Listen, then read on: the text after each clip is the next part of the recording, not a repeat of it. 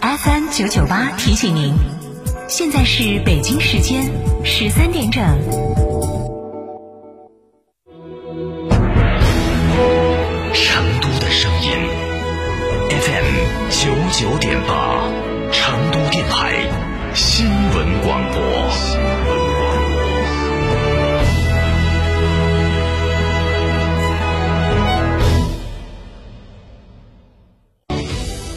新房墙面，我选德国飞马；旧房翻新，我选德国飞马。艺术涂料开启墙面装饰的定制时代，艺术涂料墙面定制就选德国飞马。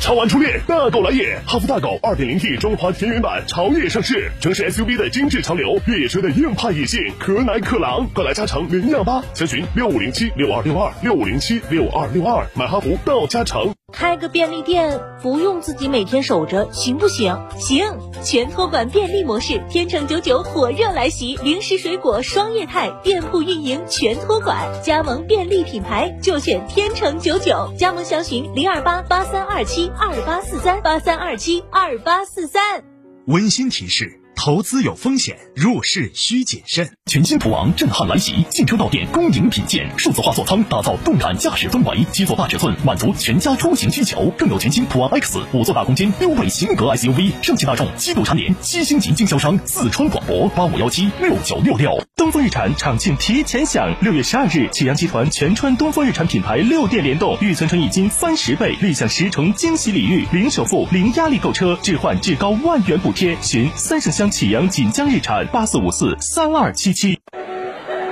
唉，真烦！窗户对公路，各种噪音，怎么睡觉啊？那你就该安装通风隔音窗啦！上市企业科技品牌产品通风隔音窗，既能通风又能隔音的窗户，隔音量最高可达四十五分贝，相当于一堵墙的隔声能力。成都电台独家代理通风隔音窗，安静舒适，给你一个半身别墅般的睡眠环境。详询致电八四三五六九二八八四三五六九二八。大家好，我是中国国家击剑队的教练雷声。燕之屋是燕窝大品牌，安全又放心，助力中国国家击剑队用更好的成绩迎战二零二一。燕之屋二十三年专注高品质燕窝，全国门店超六百家。二零一九年到二零二零年，燕窝销量连续两年全国领先。燕之屋专营店：王府井科华店、华侨城山姆店、仁恒置地、世豪广场、万象城。燕之屋专线：零二八八四三八六六八八。燕之屋。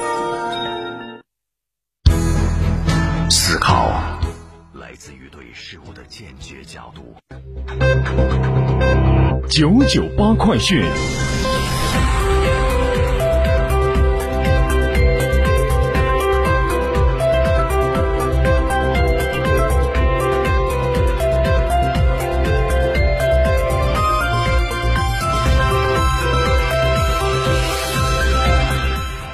众，大家下午好，现在是北京时间的十三点零三分，我是浩明，为您播报新闻。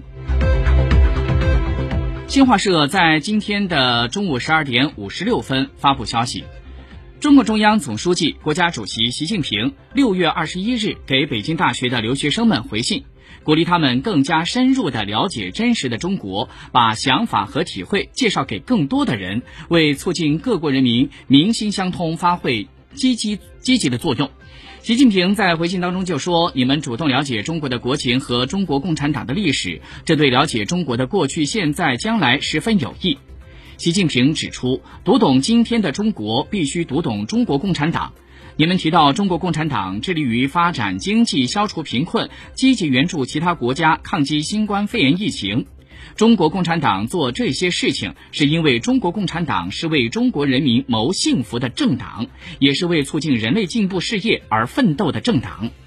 习近平还表示，中国有句俗话“百闻不如一见”，欢迎你们多到中国各地走走看看，更加深入的了解真实的中国，同时把你们的想法和体会介绍给更多的人，为促进各国人民民心相通发挥积极作用。近日，来自于三十二个国家的四十五名北京大学的留学生代表给习近平写信，向中国共产党百年华诞致以美好的祝福。来信讲述了他们在中国学习体会的一些感悟，表达了对在中国共产党坚强领导下中国取得伟大成就的由衷赞许，对中国共产党以人民为中心发展思想的高度赞同。根据证券时报的消息，在六月二十一号这天，工信部的副部长王江平在北京主持召开部分省市上半年的工业经济运行情况座谈会。他表示，要坚持问题导向，加强经济形势的跟踪研判，重点对下半年的工业增速走势、部分企业行业的增收不增利、人民币汇率波动、芯片短缺、能耗约束等对工业经济影响等问题开展深入的分析。工信部官网在今天发出消息，根据工作部署，工信部网络安全管理局组织各地的通信管理局、基础电信企业、专业机构以及视频的监控云平台、摄像头生产企业等，于六月到八月在全国范围开展摄像头网络安全集中整治。通过加大联网摄像头安全威胁监测的处置力度，开展视频监控云平台网络和数据安全的专项检查，规范摄像镜头的生产企业产品安全漏洞管理等措施，消除摄像镜头的网络安全隐患，保障网络安全。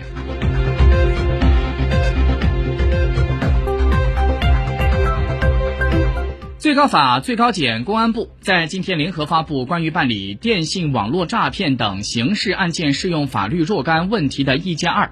在这其中就规定，非法获取、出售、提供具有着信息发布、即时通信、支付结算等功能的互联网账号密码、个人生物识别信息，符合刑法第二百五十三条之一的规定的，以侵犯公民个人信息罪，将会追究刑事责任。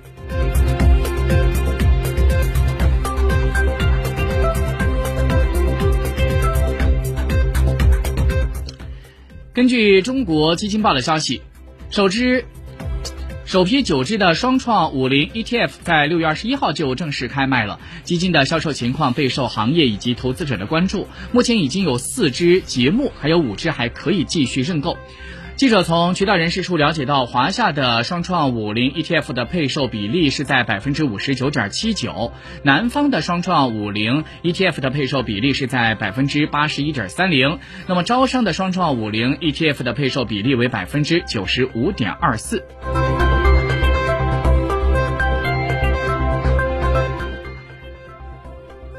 据中国驻美国大使馆的官网消息。中国驻美国大使崔天凯在日前发表了致全美侨胞的辞别信，在信中他表示：“时光荏苒，岁月如梭。自2013年4月担任中国驻美国大使，转眼我在美国的工作已经有八年有余，将于近日离任回国。中美建交四十二年来，两国关系取得了历史性的成就，两国利益早已经紧密交融，在美侨胞也一直以。”融贯中西的优势，成为了中美友好交往的民间使者。当前，中美关系正处在关键的十字路口，美国对华政策正经历新一轮的重构，面临在对话合作和对抗冲突之间做出选择。此时此刻，在美侨胞肩负着更加重大的责任和使命。希望你们从捍卫自身在美生存和发展权益出发，从维护中美两国人民的根本利益出发，从促进世界的和平繁荣和稳定出发，继续做中美关系健康稳定发展的坚定促进者和积极的贡献者。